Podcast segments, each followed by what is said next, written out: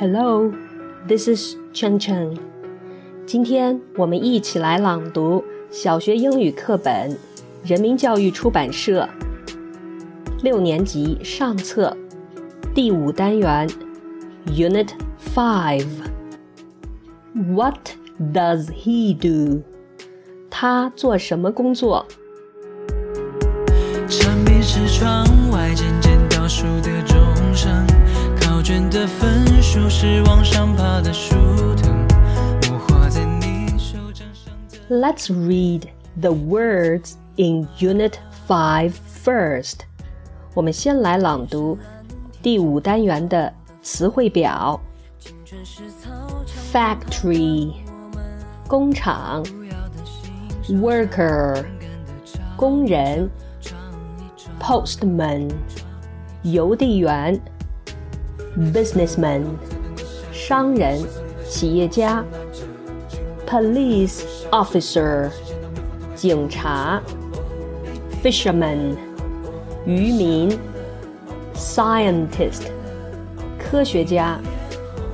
pilot 飞行员，coach 教练，country 国家，head teacher 校长，sea 大海，stay 保持，university 大学，gym 体育馆。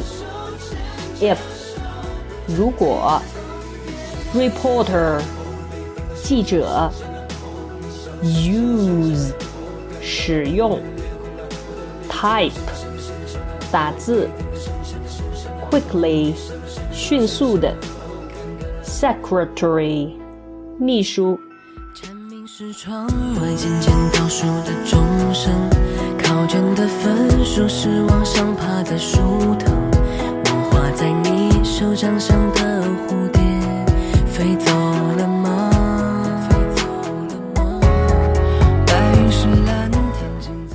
Now let's read the text of Unit 5. 我们现在来读第五单元的主课文。What does your mother do, Oliver? 奥利弗，你的妈妈是做什么工作的？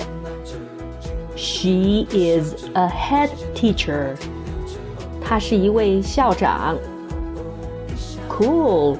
I'm going to be a head teacher one day.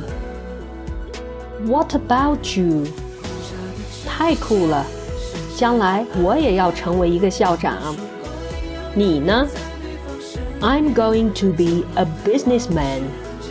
我要成为一个企业家。My father is a businessman.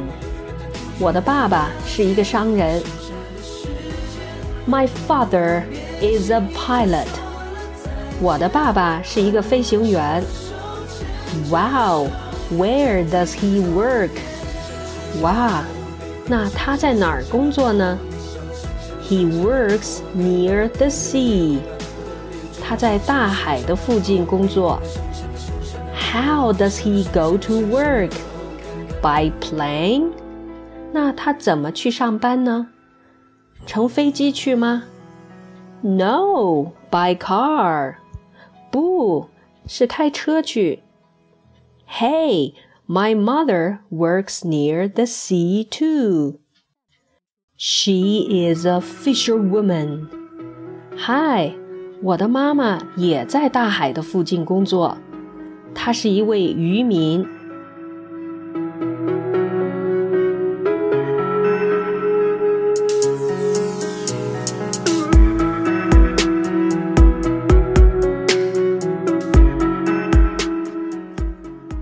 much for the words and the text of Unit 5.